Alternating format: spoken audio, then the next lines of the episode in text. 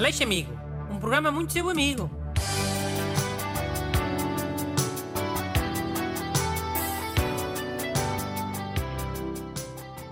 Bom dia e bem-vindos a mais uma edição que vai ser muito vossa amiga. Hoje tem cá o ajudante Busto, Sim, olá, bom dia. que vai já ler a primeira carta a pedir ajuda. Olá, Dr. Bruno e nobres ajudantes. Meu nome é Pedro Abreu, sou do Brasil, Rio de Janeiro, e venho pedir ajuda para salvar o meu relacionamento. Apesar de já ter alertado várias vezes, minha namorada Camila teima em deixar os chinelos espalhados pela casa à noite. Acontece que eu acordo para tomar um copo de água e ir ao banheiro e, no escuro, acabo tropeçando. Ela não acredita, mas eu digo que isso ainda pode causar um acidente grave, até com um possível óbito meu. Acredito não estar exagerando. Amo a minha namorada, mas preciso prezar pela minha saúde. O que devo fazer? Desde já agradeço a ajuda. Hum. Para isso é uma boa ideia. Porque a tua namorada só vai aprender e quando apanhar um susto a sério ao, ao Pedro Abreu. Ah, espera lá, já estou mesmo a ver. Eh, Vais dizer ao Pedro para simular uma queda. Uma queda a sério, eh, por causa dos chinelos. Não, tem que ser pior. é. Pedro, faz assim. Um dia destes diz à tua namorada: Meu bem, hoje vovô passa a noite com a gente. Tem que ser um vovô que ela não conheça, ah? Inventa. Pode ser o vovô Nicolau. Tio avô, até, sei lá. Então, depois sais porque vais buscar o vovô à estação dos autocarros. E chegas à noite com um amigo teu mascarado velho. E esse teu amigo finge que tropeça nos chinelos e fica desmaiado. Ou morto. Nem sabes. Epá, oh Bruno. Chiu! Depois gritas: Camila, você matou o vovô Nicolau! Por causa dessa sua mania de deixar os chinelos por todo lado. Não toca nele, pode fazer pior. E ela vai acreditar? Pá, a Camila vai estar toda ensonada e vai ver um velho deitado no corredor de casa. Vai ficar em pânico, como é óbvio. Então, Pedro Abreu finge que liga para os bombeiros para chamar uma ambulância. E passado um bocado chegam dois amigos do Pedro Abreu, vestidos de enfermeiros, e levam outro amigo que está vestido de velho, o vovô Nicolau. Depois o Pedro Abreu sai com os teus amigos e podem ir para os copos. Passado um bocado, o Pedro Abreu manda uma mensagem à Camila a dizer: Oi, o vovô Nicolau está em observação. Depois pode chegar a casa perdido bêbado e, e dormir vestido e calçado. Estava transtornado por causa do vovô Nicolau, não é? Compreensível, desculpa. E com esse truque a Camila vai parar de deixar eh, chinelos espalhados pela casa? Fogo? Espero que sim. Se não deixar é porque está a tentar assassinar o Pedro Abreu. Então quase que acabou de matar um velho e continua a fazer a mesma coisa. A deixar os chinelos por todo lado.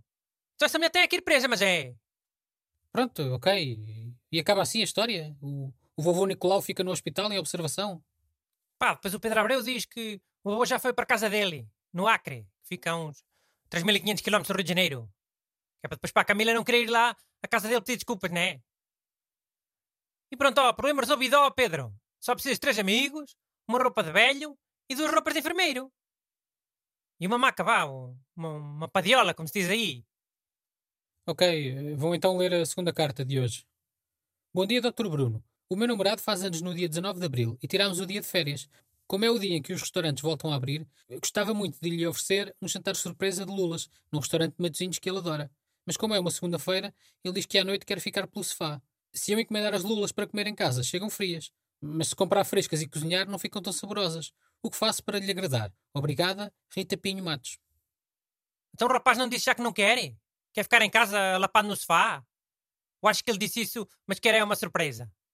Disse uma coisa e quer outra? Como fazem as ga- ahm, Como fazem algumas pessoas? Pode ser o caso, não sei. Mas a questão é que a namorada quer fazer a surpresa na mesma, com as lulas. Mas isso é alguma surpresa? Comer o prato preferido nos anos? Surpresa era ser outra coisa qualquer. Uma coisa que ele não gostasse muito. Oh, tá bem, é surpresa no sentido de ser uma, uma coisa boa, sei lá.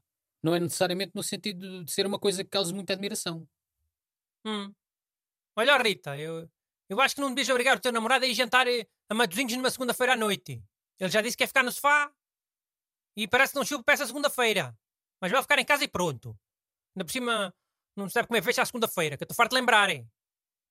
Certo. E a surpresa? O namorado faz anos. Caraca, obsessão com as surpresas. Fosca-se. Pá, se queres a surpresa, faz assim, ó Rita.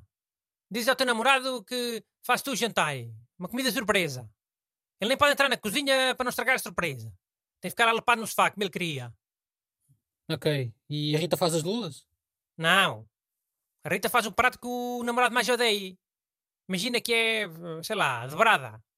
Então ela faz uma dobrada, com o namorado na sala. E ele todo triste, né? Porque lhe está a cheirar a dobrada. E há muitas pessoas que nem suportam aquele cheiro. Oh, mas isso é uma surpresa negativa, caramba. A ideia é ser a surpresa boa, as lulas. Eu sei, Chiu. A Rita vai encomendar lulas na mesma. E quando chegarem as lulas lá do restaurante, ela disfarça. Para poder ir à feita diz que vai à vizinha pedir uma lata de feijão, por exemplo. Assim o namorado vai continuar a achar que é para comer de brada, né? E com feijão em lata ainda por cima. Hum, e depois? Pá, depois a Rita leva a de brada para a mesa. E quando o namorado já estiver sentado para comer, todo triste, a Rita vai buscar as lulas para pôr-lhe à frente dele e diz: Era a brincar! O comer não é nada de brada! É as tuas lulas preferidas!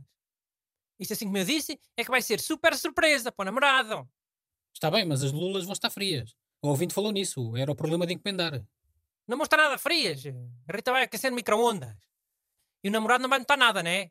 Porque estava à espera que fosse dobrada e afinal vão ser lulas, como ele gosta. Vai ficar tão contente que as lulas até podiam ter sido aquecidas no secador de cabelo. Hum, ok, é uma boa surpresa. Mas olha que assim a Rita esteve a fazer dobrada para nada. Eh, vai-se estragar comida. Não vai estragar comida nenhuma. A dobrada fica para terça-feira, o almoço. Que eu saiba, a namorada Rita só faz antes na segunda-feira. Terça-feira já pode comer muito bem a dobrada, que se lixa. Mandem as vossas perguntas para brunaleixo.rtp.pt Aleixo Amigo. Um programa muito seu amigo.